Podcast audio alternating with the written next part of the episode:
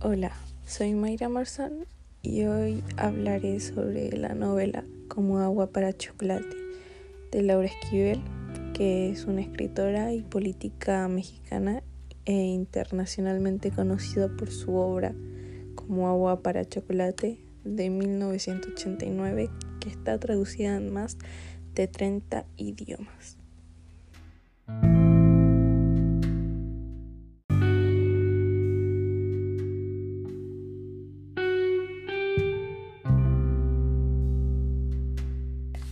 Esta novela em, es una novela de amor donde Tita, la protagonista, sufre una tradición familiar, la cual era que la hija más pequeña tenía que hacerse cargo de su madre si estaba enferma hasta que ella muriera.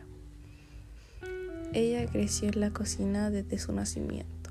Cocinar era su único escape de los problemas que causaban de haberse enamorado y el dolor de no poder estar con el amor de su vida. Y que lo peor fue cuando su hermana mayor se casaría con el hombre que ella amaba. Las humillaciones, los golpes de parte de su mamá Elena y la pérdida de Nacha, que fue la que la crió.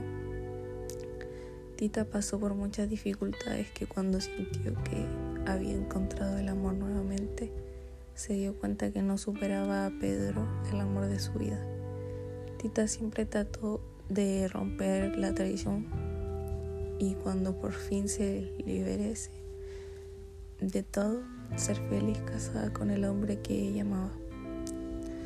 Hasta que él sufre un infarto y Tita decide quemar el rancho y así recordar todo lo que vivió con su amor, quemando así y quedando el libro de recetas de Tita.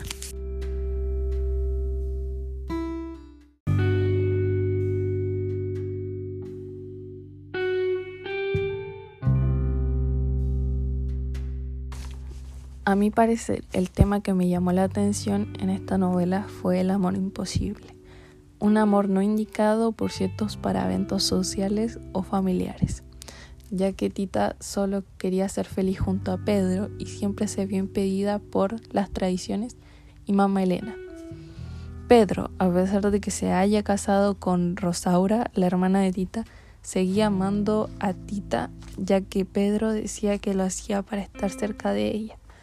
Todas esas complejidades hicieron que Tita se refugiara en la cocina, a tal punto de que sus emociones se reflejaran en la comida.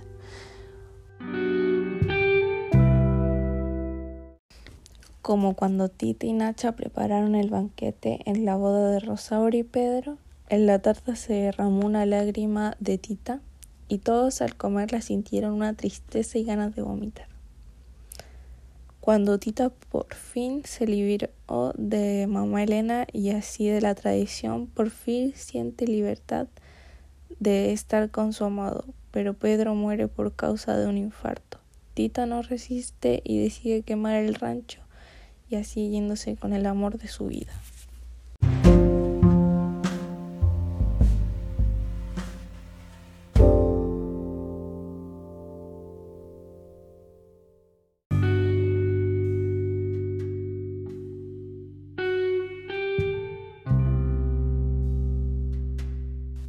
Bueno, y en conclusión, podemos decir que la obra de Como agua para chocolate se vio reflejado en ciertos aspectos como amores prohibidos, tradiciones familiares, amor que se ve truncado entre Tita y Pedro. En mi opinión, la novela muestra ciertos aspectos que pasan en la vida cotidiana y narra una vida llena de problemas a superar. Y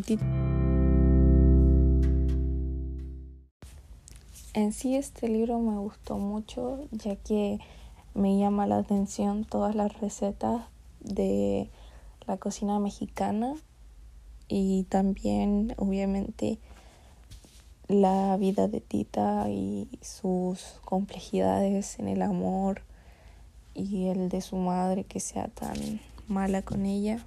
Y ella aún sigue siendo ella aún se esfuerza por el amor de Pedro y no se rinde.